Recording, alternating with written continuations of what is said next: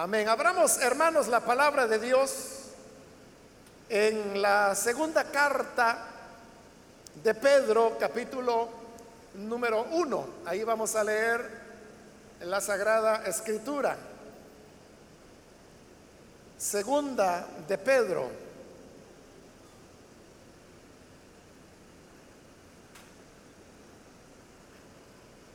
La palabra de Dios nos dice en la segunda carta de Pedro, capítulo 1, versículo 5 en adelante, vosotros también,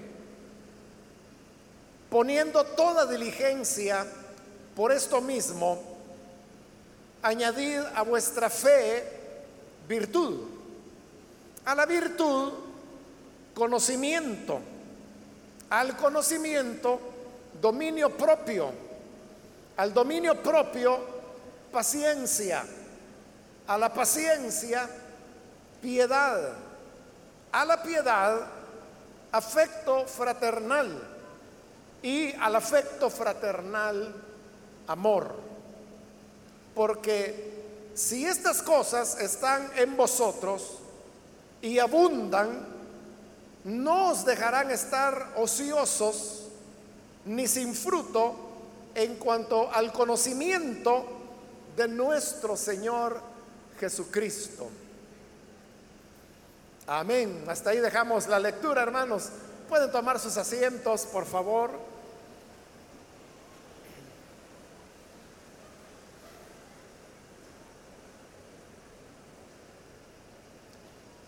Hermanos, hemos leído este pasaje de la segunda carta de Pedro, en el cual usted pudo ver que lo que aquí se nos está dando es la clave o la recomendación para evitar estar ociosos en el camino del Señor. Al estar ociosos dentro de la obra de Dios, dice ahí la escritura que entonces vamos a estar sin frutos no vamos a poder dar frutos de creyentes.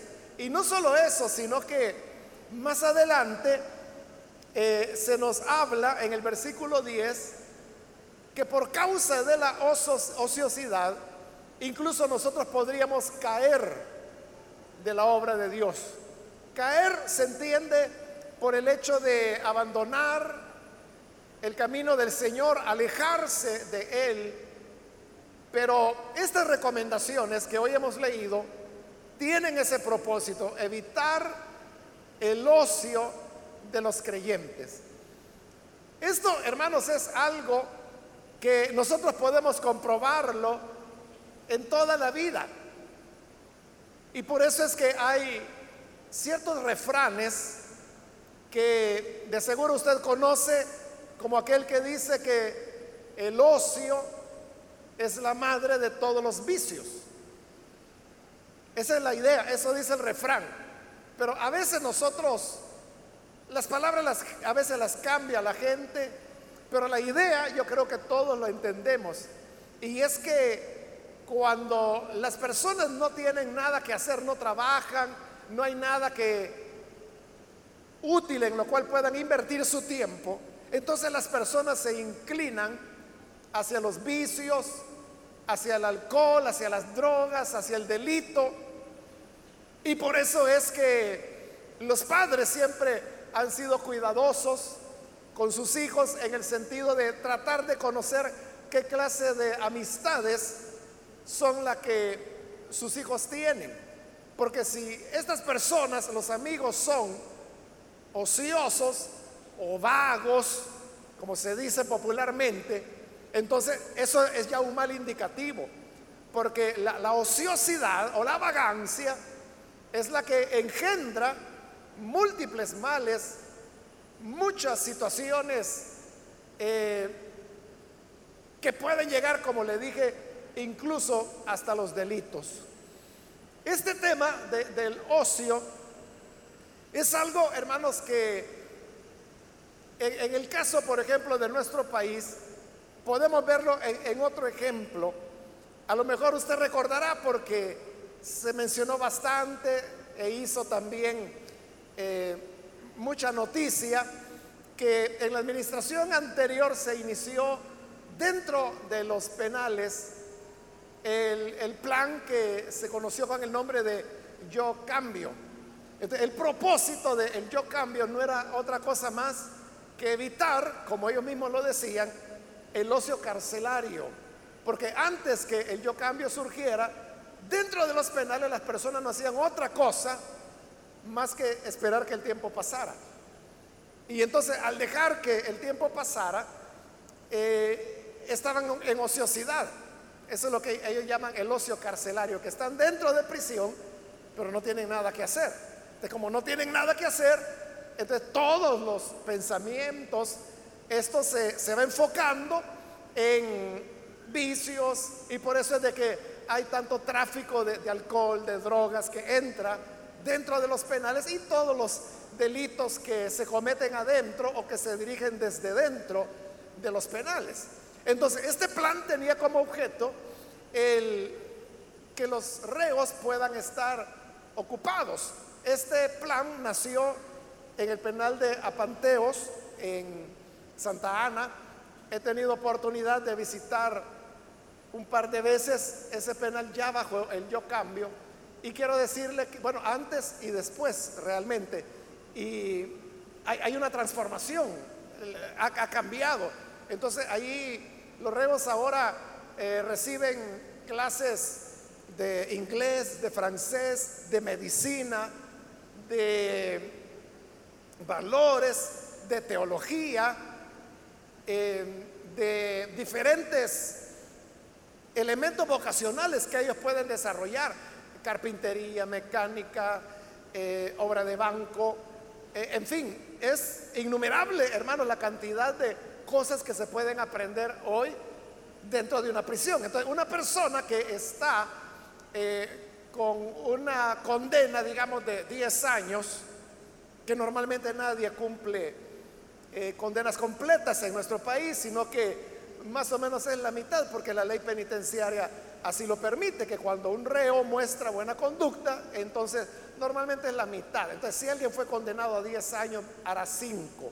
Si alguien fue condenado a 20, hará 10 aproximadamente. Entonces, cuando esto ocurre, esta persona no dice, bueno, aquí tengo que estarme encerrado por 10 años. Hoy no. Estos 10 años son en los cuales él va a dedicar, no sé, un par de años para aprender francés, otro par de años para aprender inglés, eh, tal vez un año para aprender carpintería, otro año para aprender acerca de eh, medicina. En esa oportunidad que yo fui, ah, en la última oportunidad creo que fue, anduve viendo, hermanos, los espacios que usan como aulas. Digo como aulas porque no son aulas, simplemente son a veces espacios imaginarios, ¿verdad? Que con yeso pintan una línea y dicen, bueno, aquí comienza mi espacio y aquí termina el otro. Esta es nuestra aula, pero no hay paredes. Pero ahí estaban las pizarras todavía y pude ver y me quedé yo leyendo ahí un ratito cada una de las pizarras y vi de que en el tema de medicina les estaban enseñando sobre el tema de la tuberculosis, cómo es que se produce, cuáles son los síntomas, cómo se puede distinguir de otras enfermedades, cuáles son los elementos eh, de diagnóstico y cómo se podía tratar. Es decir, todo eso estaba escrito en la pizarra. Entonces, vea de que las personas tienen ahora varias opciones y eso es lo que ha permitido que el ambiente mismo de, los reos y de las personas que están ahí haya cambiado por completo. Esto, hermanos, no es ninguna novedad, porque es algo que, por ejemplo, los sociólogos lo han verificado ya. Los sociólogos eh, estadísticamente han demostrado que las personas que tienen algo que hacer, eso le da a su vida un sentido de pertenencia y es como se dedican de una manera productiva a diferentes espacios que la sociedad abre. Desde el punto de vista de la psicología, igual, la psicología ha demostrado que las personas ociosas tienden a sentirse inseguras, tienden a sentirse estresadas y esta inseguridad mezclada con estrés es que lo lleva a adoptar conductas conflictivas. Ahí es donde surge el vicio del cual el refrán habla. Por eso, hermanos, esta situación que se da en las personas, en la sociedad, en los penales, se puede dar en los estudiantes, se puede dar en los jóvenes, es de lo que hoy Pedro está hablando y dice que no debemos estar ociosos dentro de la obra del Señor. Aquí habla de personas que ya tienen la fe, pero que a esta fe hace Pedro una lista de siete virtudes que hay que ir añadiendo y dice que si nosotros nos dedicamos a hacer eso, entonces eso no nos va a permitir estar ociosos y por lo tanto sí vamos a poder llevar fruto y por lo tanto no vamos a caer de la obra de Dios. Entonces, la fe en el Evangelio no es solamente el hecho de creer en Jesús. Entonces, yo creí en Jesús. ¿Y ahora qué voy a hacer? Pues ya, simplemente esperar que pase el tiempo. Cuando pueda voy a ir a la iglesia. Y entonces considera que ya no hay nada más que hacer que esperar a morirse e irse al cielo o esperar a que Jesús vuelva. Pero Pedro dice, no es así. Si tú ya creíste, ahora tienes que comenzar a esforzarte para poder continuar cultivando virtudes que no te van a dejar estar ocioso dentro del camino del Señor.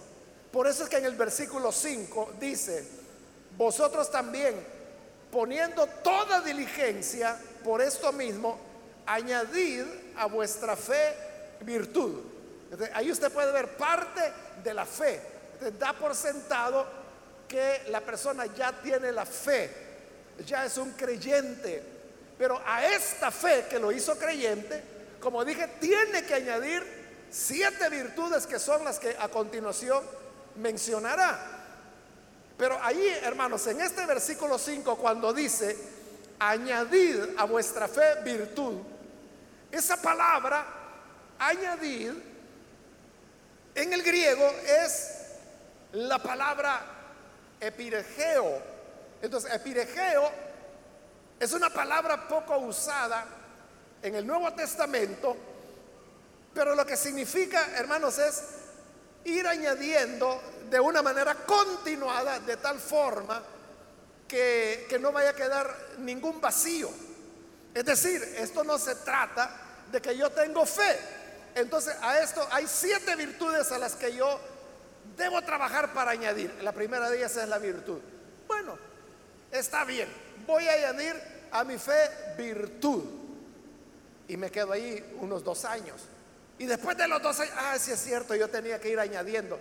¿Qué le sigue a la virtud? Ah, el conocimiento. Añado el conocimiento y me hago otra pausa de otros tres años. O sea, no es eso lo que la palabra perigeo quiere decir. Lo que quiere decir es que es una sucesión de elementos que no termina. Esto, hermanos, es como cuando los jóvenes, muchachos, agarran una pelota de fútbol y dice, bueno, que no caiga el piso, pues. Y entonces tiran la pelota y se la están tirando los unos a los otros. Pero la cuestión es que la pelota no tiene que tocar el suelo. Entonces ya sea que le den un rodillazo con el pie, con la cabeza, con el hombro, con lo que sea. Pero la cuestión es tener la pelota en movimiento y que no caiga. Y mientras más tiempo la puedan sostener, pues mejores, más hábiles serán. Eso sería pirejeo.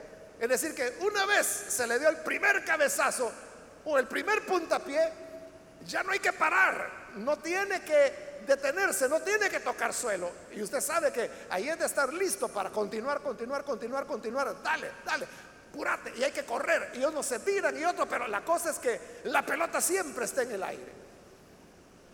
Epiregeo era la palabra que los griegos lo utilizaban para referirse al canto. en la música, en el canto, Usted sabe de que también es una sucesión de, notas que son las que van formando la melodía. Y por eso es que uno de los elementos más importantes dentro de la música es el tema del tiempo. Entonces, obviamente hay músicos En nuestro país, por ejemplo, la mayor cantidad de músicos son empíricos, lo cual no significa que por eso sean menos, pero tienen un sentido del ritmo que saben cuál es el momento en que debe entrar determinada nota o determinada voz y eso no es tan fácil. Eso es lo que cuesta. Por eso es que cuando alguien está dirigiendo acá, el que dirige, e-, él va con el ritmo de la música, por eso tiene los monitores para poder estar escuchando cómo va la música. Pero muchas veces ocurre, hermanos, que la congregación, como no tiene, no, ella está, la congregación está en adorar a Dios, ¿verdad? no está tanto en el tiempo que esa melodía lleva. Entonces normalmente o la congregación se adelanta o se atrasa. Y para alguien que no tenga el sentido del ritmo, eso es peligroso porque lo puede arrastrar la congregación hacia adelante o hacia atrás y perder el tiempo. Y eso le va a crear problemas aquí con los músicos. Entonces, el que tiene ese sentido de tiempo está pendiente de tal manera que aunque la congregación vaya adelante, vaya atrás, él va a meter la voz donde tiene que ir. Y algunas veces la congregación les oye y la congregación se ajusta, que así es como debe ser. Pero saco el tema del ritmo, del tiempo, porque la música es esa sucesión de elementos que no para, porque si para ya no es música. Entonces lo mismo es, esa palabra es la que Pedro está utilizando cuando dice añadir. Entonces aquí hermano es que su fe no vaya a tocar suelo, que su fe se mantenga en el aire añadiendo esto, lo otro, lo otro, lo otro, lo otro. Es decir, que no hay que parar, denle, denle, denle, que no caiga el suelo, como dicen los muchachos, ¿verdad? Y entonces, exactamente por eso, es que usted no va a estar ocioso, porque no hay tiempo. Si estos jóvenes que se pasan la pelota y dicen, bueno, que no toque tierra, ninguno de ellos se puede quedar ahí de brazos cruzados viendo, ¿verdad? Porque le van a dar parranda, porque le va a hacer caer. Entonces todos tienen que ponerse vivos, todos tienen que ponerse activos para que la bola no vaya a caer. De igual manera, nosotros tenemos que estar despiertos, tenemos que estar activos, tenemos que estar preocupados y no dejar simplemente el elemento de la fe.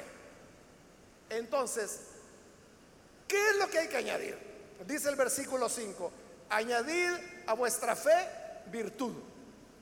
Ahí la palabra virtud tenemos que entenderla, hermanos, en el sentido de excelencia. Es decir, como hijos de Dios, nosotros debemos procurar ser excelentes. Excelentes en todas las áreas de la vida. En todas las áreas de la vida cristiana. En el servicio, en la oración, en la lectura de la palabra, en nuestra conducta es decir, en todo debemos buscar la virtud. Es decir, la excelencia.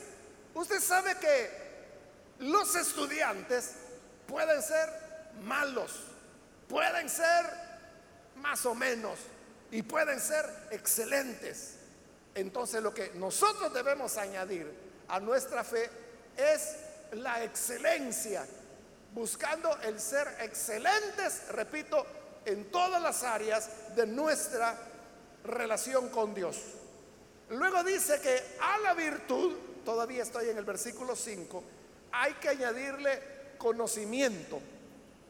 En realidad, hermanos, la virtud o excelencia no se podrá sostener por mucho tiempo si no es gracias al conocimiento. Y aquí es donde usted puede notar lo que estábamos diciendo que media vez comenzamos, o sea, ya no se puede parar. Porque si usted adquiere, ya tiene la fe desde el momento en que creyó. Le añade la excelencia y tiene excelencia. Pero si eso no lo fundamenta con el conocimiento, pronto perderá esa excelencia. Entonces, ¿de qué conocimiento está hablando? Está hablando del conocimiento de la voluntad de Dios. Y la voluntad de Dios nosotros la conocemos a través de la palabra. Entonces necesitamos tener conocimiento de la palabra. Para conocer la palabra, primero hay que leerla, ¿verdad? Le voy a hacer una pregunta, pero no la responda ni nada, sino que solo para usted. ¿Usted ya leyó la Biblia completa alguna vez? Como le digo, es para que usted se responda. Pero ¿cómo vamos a tener conocimiento si ni siquiera hemos leído la Biblia una vez al menos? Hace un par de semanas platicaba con una hermana que yo sé, yo sé que esta hermana tiene mínimamente unos seis años de estar en la iglesia. Y no sé cómo salió la plática y me preguntó y me dijo, ¿y usted ya leyó la Biblia? ¿Cómo que si yo ya leí la Biblia? yo más o menos entendí, ¿verdad? ¿En qué sentido va su pregunta? Y le dije, ¿usted quiere preguntarme que si yo he leído completa la Biblia? Sí, me dijo eso, usted ha leído completa la Biblia. Muchísimas veces le dije. Y usted le pregunté, no me dijo. Y tiene seis años. Hermano, en mi primer año de conversión yo ya había leído dos veces la Biblia completa. En el primer año. Y Usted sabe que la primera vez que uno lee la Biblia, uno no puede ir tan a la carrera, ¿verdad? Porque uno no sabe nada de la Biblia y entonces tiene que ir despacio, asimilando. Yo comencé con el Nuevo Testamento, comencé desde Mateo, terminé con Apocalipsis, de ahí comencé desde Génesis, lo completé primera vuelta, ¿verdad? Y, y sabe, yo llevaba anotado, hermanos, cuántas veces iba leyendo la Biblia completa, pero eso dejé de hacerlo hace como 30 años quizás o más. 35 años, ya, ya, ya, o sea, ya eran tantas las veces, hermano, y ni me acuerdo dónde era que yo lo anotaba. Entonces, si me pregunta hoy cuántas veces yo la he leído completa, no sé, no sé, hermano, cuántas veces eran ya. Muchísimas, como le dije a esta hermana, pero ese es el punto. Si queremos añadir el conocimiento, es el conocimiento de la palabra de Dios. Y lo primero de la palabra de Dios es leerla. Léala para que así no ande usted pensando que la Biblia dice cosas que no dice. Hace también poco un hermano me preguntaba, mire, ¿dónde es que la Biblia dice que el nombre de Jesús es el nombre más excelente de la ley? En ningún lugar le dije yo. Como no me dice, es que a mí me han dicho que en la Biblia dice que el nombre de Él es el más excelente de la ley. No le dije, le mintieron. Eso no lo dice la Biblia en ningún lugar. Entonces, vea, hay personas que son así, que porque oyeron, porque él ni siquiera dijo, yo lo he leído. Él dijo, me han dicho que la Biblia dice, él no conoce la Biblia. Porque si la conociera, sabría que tal expresión no aparece. Y así sucede con muchas personas, que todavía creen que el pecado de Adán y Eva fue haber comido de la manzana. Todavía creen, hermanos, cosas que la tradición de, los seres humanos todavía creen que los reyes magos eran tres. Y todavía cree que eran reyes. Cuando la Biblia no dice tal cosa. Entonces hay una diferencia entre lo que la gente supone o por tradicionalmente se dice a lo que la Biblia de verdad dice. Entonces, ¿cómo yo puedo saber realmente lo que la Biblia dice? Leyéndola conociéndola. Y también conocemos a través de las enseñanzas, a través de las predicaciones. Por eso es acertado el consejo de Hebreos cuando dice que no debemos dejar de congregarnos.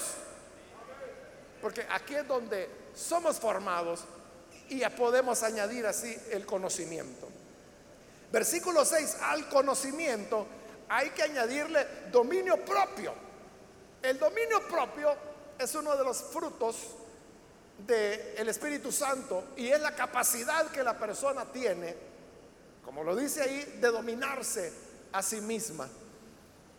Todo el conocimiento no es suficiente o no trae mayor beneficio si la persona no tiene dominio propio.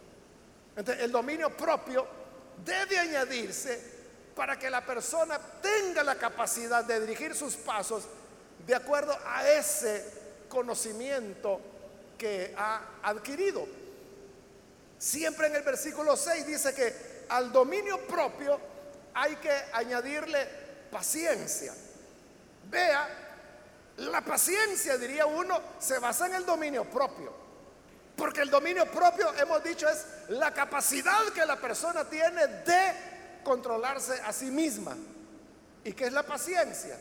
La paciencia sería la capacidad de esperar lo suficiente por alguna cosa. Y ahí es donde hay personas que dicen, ah, no. Mire, eso de estar esperando yo sí que no puedo. Si a mí no me van a atender rápido, mire, yo me voy. Hay gente que es así, no tiene paciencia. Y algunos no solo no tienen paciencia para esperar, no tienen paciencia, por ejemplo, con las otras personas. Porque en la relación que nosotros tenemos con otras personas, las otras personas no son como nosotros. Y no van a actuar, no van a reaccionar en el tiempo que nosotros quisiéramos. Entonces uno tiene que ser paciente con las demás personas. Como lo dice Primera de Corintios 13, que es donde Pablo habla acerca del amor. Y dice que el amor todo lo espera. Entonces la persona que tiene amor dice, es que esta persona nunca hace lo que tiene que hacer. Ya me cansé. Pero el amor espera, tiene paciencia porque es fruto del Espíritu de Dios. Entonces, por eso le decía, el dominio propio es fundamental para poder tener paciencia. Porque si el dominio propio es que yo me puedo controlar a mí mismo, entonces yo puedo controlar el tema del tiempo y de esperar. Las personas que dicen, e, es que, no, no, a mí me da de todo si tengo que esperar. Yo me desespero, no puedo te falta dominio propio. Por eso es que al dominio propio debemos añadirle la paciencia. Y termina el versículo 6 diciendo, a la paciencia, piedad. La piedad se puede definir de diversas maneras, pero una forma sencilla para no complicarnos, podemos decir que la piedad es la dependencia que nosotros desarrollamos de Dios. Piedad es cuando sabemos que si no es con la ayuda de Dios, no lo podemos hacer.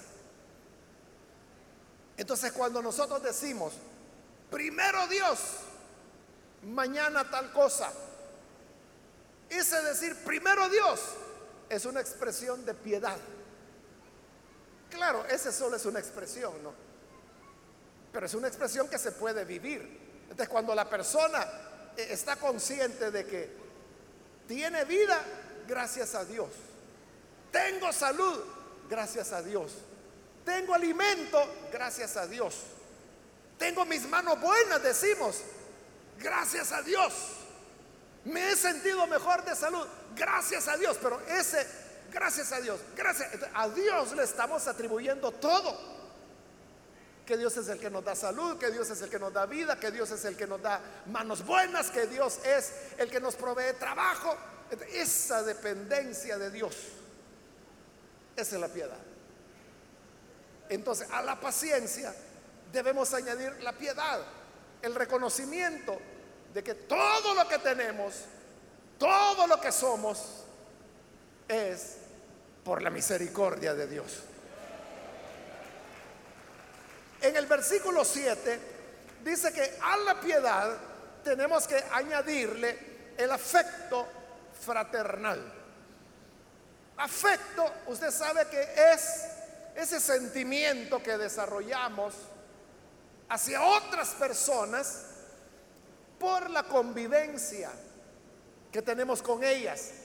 Por ejemplo, el estudiante con sus compañeros, el trabajador con sus compañeros de trabajo también. Entonces, no se conocen. No dijeron ellos, pongamos de acuerdo para ser amigos. Es simplemente que fueron a trabajar. Y al llegar a trabajar, si es un comercio, le toca estar en el mostrador con esta otra persona. Si es en una oficina, le toca estar en este escritorio al lado de esta otra persona. Entonces ahí comienza una relación. Son compañeros de trabajo. Y comienza así por trabajos. Mira, y el documento está, ah, aquí lo tengo. ¿Y cuándo vas a terminar esto? Aquí está. Mira, ¿y qué fue lo que te dijo el cliente aquel? Tal cosa. ¿Y qué es lo que quería? Pues esto es lo que quería.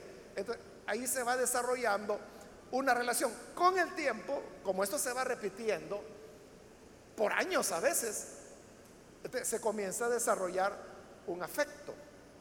Eso es lo que pasa, hermanos, con los estudiantes. Y por eso es que cuando llega la graduación, que ya se aproximan esos días, ¿verdad? Y van a graduarse de noveno o de bachillerato. ¿Por qué cree que los muchachos, las señoritas se ponen a llorar? Porque han desarrollado afecto con sus compañeros. No eran nada, quizás hasta mal se cayeron el primer día de clase. Pero mire, por estar juntos todos esos años, todo el bachillerato, y algunos desde primer grado, desde kinder algunos, Entonces han desarrollado un afecto que cuando oyen la marcha triunfal de Aida, hermano, se les parte el corazón. Peor si les ponen aquella vieja canción, ¿verdad? De, yo no sé cómo se llama, pero que la letra dice, adiós muchachos compañeros, algo así, ¿verdad? Por ahí va la canción. Entonces, hermanos, son llanto y mucosidad, ¿no? Por el afecto. Eso es lo que ocurre dentro de la iglesia. Que como nos vemos, nos conocemos, nos vamos cayendo simpáticos, vamos desarrollando cierto afecto. Por eso Pedro lo llama afecto fraternal. ¿Por qué fraternal? Porque es un, nos tratamos de hermanos. Por eso es que decimos hermano, hermano, hermana. Dios le bendiga. si nos tratamos como hermanos, eso habla de una fraternidad. Nos volvemos hermanos. Todavía nos llamamos hermanos, ¿verdad? O ya no. Como hoy les ha agarrado esa su moda, ¿verdad? De que se creen dioses y andan bendiciendo a medio mundo. Bendiciones, bendiciones. Ya ni hermanos se dicen. Pero todavía podemos decir, hermanos, ¿quién es el que nos bendice?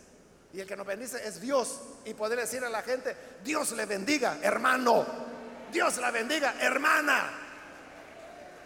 Entonces, en esa fraternidad se desarrolla el afecto fraternal. Qué bueno, porque, y, cómo es que tú la conoces? Ah, es que va a la iglesia también. ¿Y cómo es que la persona está aquí? Ah, es que va a la iglesia. Hay afecto fraternal, pero no para ahí, sino que dice el versículo 7 que hay que añadir al afecto fraternal amor. El afecto fraternal va más arriba del amor, porque el afecto fraternal, ya lo explicamos, que surge en el calor de que nos vemos aquí seguido, que se sienta junto, que baja, viaja en el mismo bus, que va a la misma célula, etc. Pero el amor ya no depende de esas cosas. El amor es una decisión que la persona toma de amar a determinada persona, aunque no la conozca aunque no sepa ni cómo se llama. Por eso otras veces yo les he preguntado, hermano, ¿usted ama a los hermanos de Salta, que queda allá en Argentina? ¿Los ama? ¿Cuántos aman a los hermanos de Salta? Sí, ¿verdad? ¿O hay alguien que los odie? Pero los amamos, pero no los conocemos. Nunca hemos estado en Salta, ni yo tampoco. Yo solo sé que existe esa ciudad. Pero los amamos. ¿Por qué? Porque es una decisión Eso es diferente al afecto fraternal. El afecto brota por causa de la relación. Pero hay hermanos en Vietnam, hay hermanos en la China a quienes no conocemos y lo más seguro es que nunca los vamos a conocer pero los amamos. Porque el amor ha tomado la decisión, como lo dice Juan, que si amamos al que engendró, es Dios, entonces amaremos a los que Él engendró, que son sus hijos. Es como que si usted tuviera una persona a la cual ama mucho, ama mucho a alguien, y ese alguien un día viene y le dice, mire, Él es mi hijo.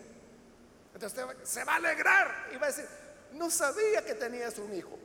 Pero qué lindo. Entonces usted le va a poner corazón a ese niño. Porque es el hijo de quien usted ama.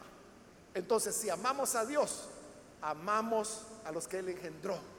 No porque tenemos una relación, porque eso sería afecto fraternal, sino que porque es una decisión, que porque amamos a Dios vamos a amar a todos los que Él ha engendrado en el mundo. Y así sea, hermano, en Indonesia, así sea en Canadá, así sea en Guatemala, así sea donde sea.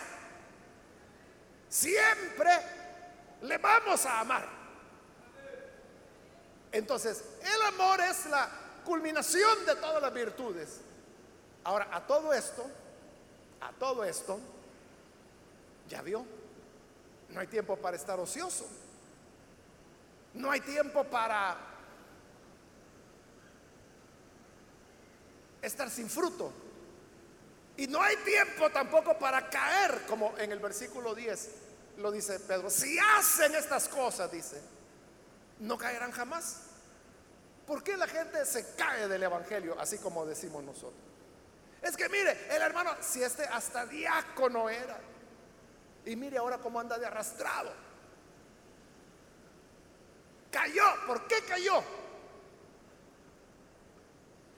Porque estuvo ocioso. Pero si entendemos toda esta secuencia que Pedro ha presentado acá, hermano, no nos queda tiempo. No nos queda tiempo de andar oyendo al mundo, no nos queda tiempo de andar averiguando cuándo va a ser el próximo carnaval de playa, no, no, no nos va a quedar tiempo de cuáles son las nuevas marcas de cerveza que han salido, o sea, ¿qué nos interesa, verdad?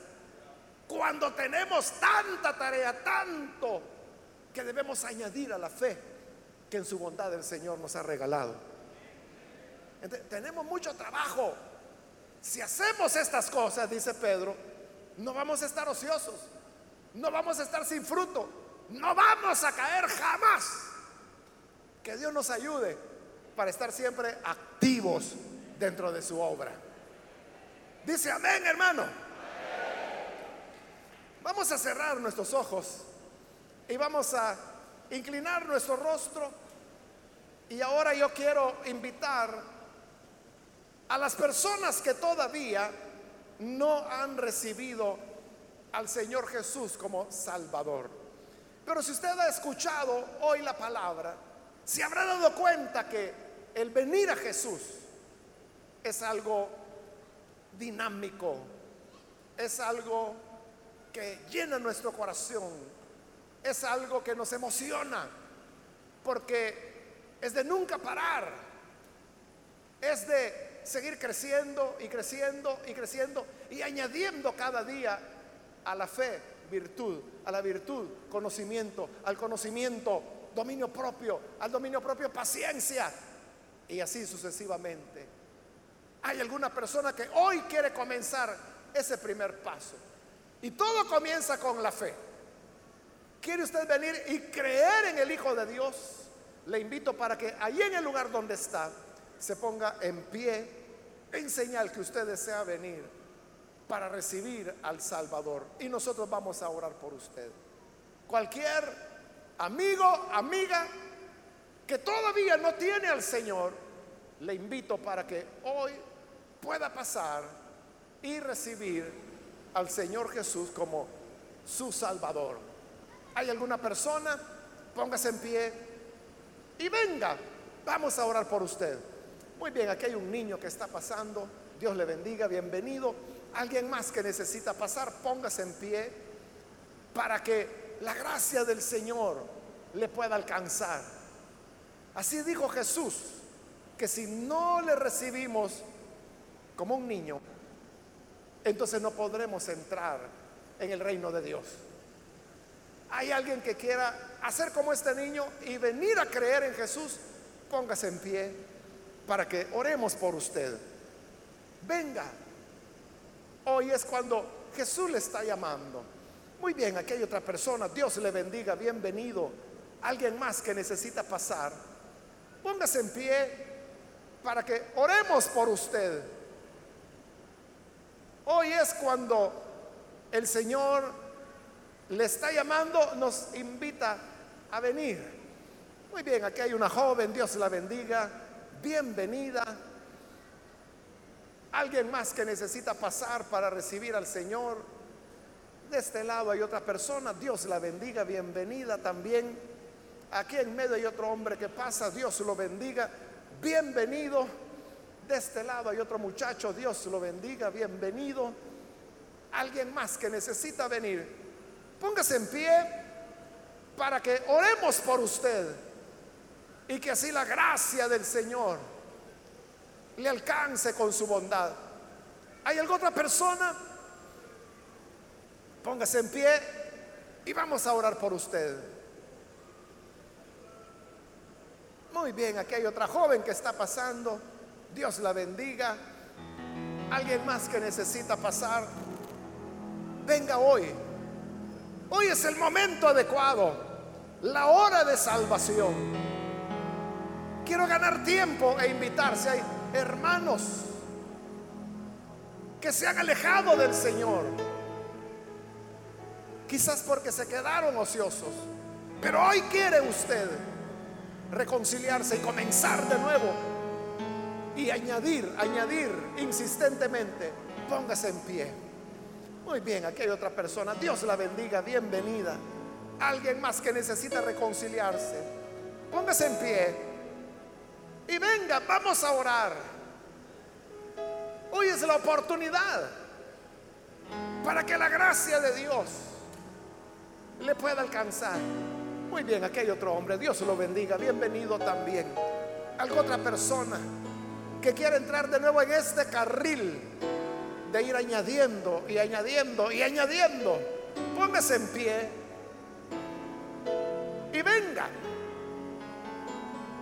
Vamos a orar por usted también.